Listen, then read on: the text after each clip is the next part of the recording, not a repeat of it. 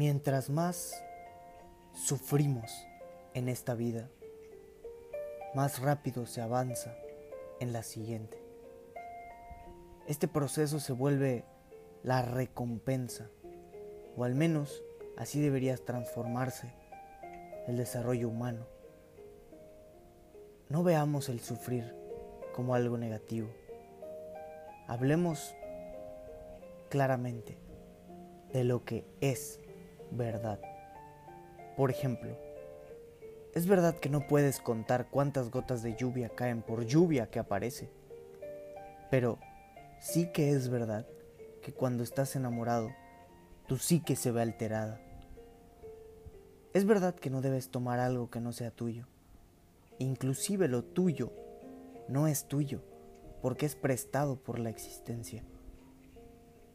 Ahora simplemente mi pensamiento se desvía y pregunto, ¿quién te crees para meterte con la verdad?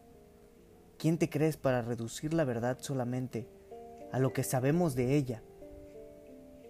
Y pienso, solo se puede ejemplificar, no se puede conceptualizar con simples símbolos, como son las palabras, pues verdad es que duele cuando alguien supremamente amado nos abandona.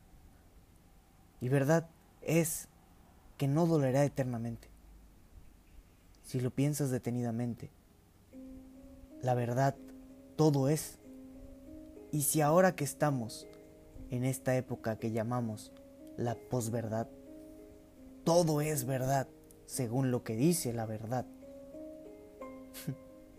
Entonces, la verdad en sí da un poco igual, porque confunde e incluso hará que muchos muerdan fuertemente sus quijadas de coraje y de rabia. La verdad es que todo esto se nos escapa de las manos y de nuestra mente que solamente humana es.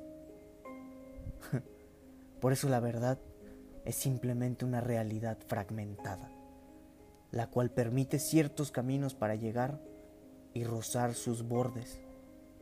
Qué bello que podamos recordar, qué mágico que podamos llorar en nuestras habitaciones a oscuras, simplemente por entender día con día la vida que está ocurriendo a nuestro alrededor. La verdadera razón de nuestra existencia es sencillamente tener amigos y personas para hacerles preguntas. Responder la pregunta que hace cualquiera de nuestros hermanos y entonces resolver las nuestras. Eso es lo que necesitamos. La verdad es muy hermoso hablar de esta manera. Para mí es una liberación y también una forma de meditación, de autoobservación y de crecimiento espiritual, mental y físico. Yo lo tomo como ejercicio. Es mi pasión. Algunos dicen que moriré de hambre pero acepto la misión. Creo que eso ya quedó claro. Sin embargo, mientras más tiempo paso en la ventana observando, más me doy cuenta que es verdad lo que analizo. A veces baja Hermes muy rápido y no siempre puedo saludarle de manera correcta.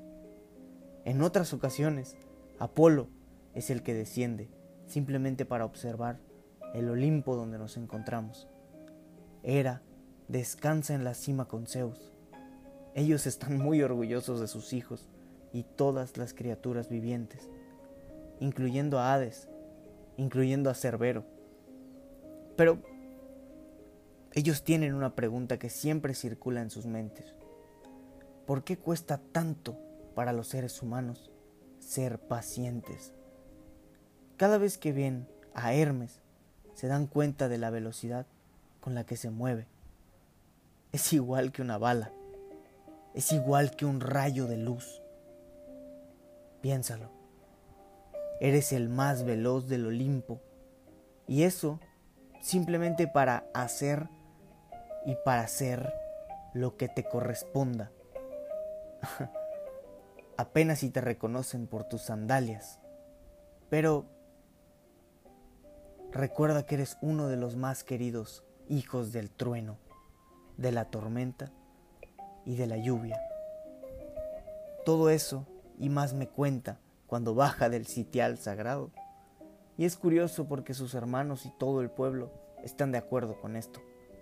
Verdad es que la lluvia inspira y que la lluvia canta. Verdad es que todo nuestro sueño jamás se acaba, pero no caigas en mentiras. Cuidado por dónde circulas.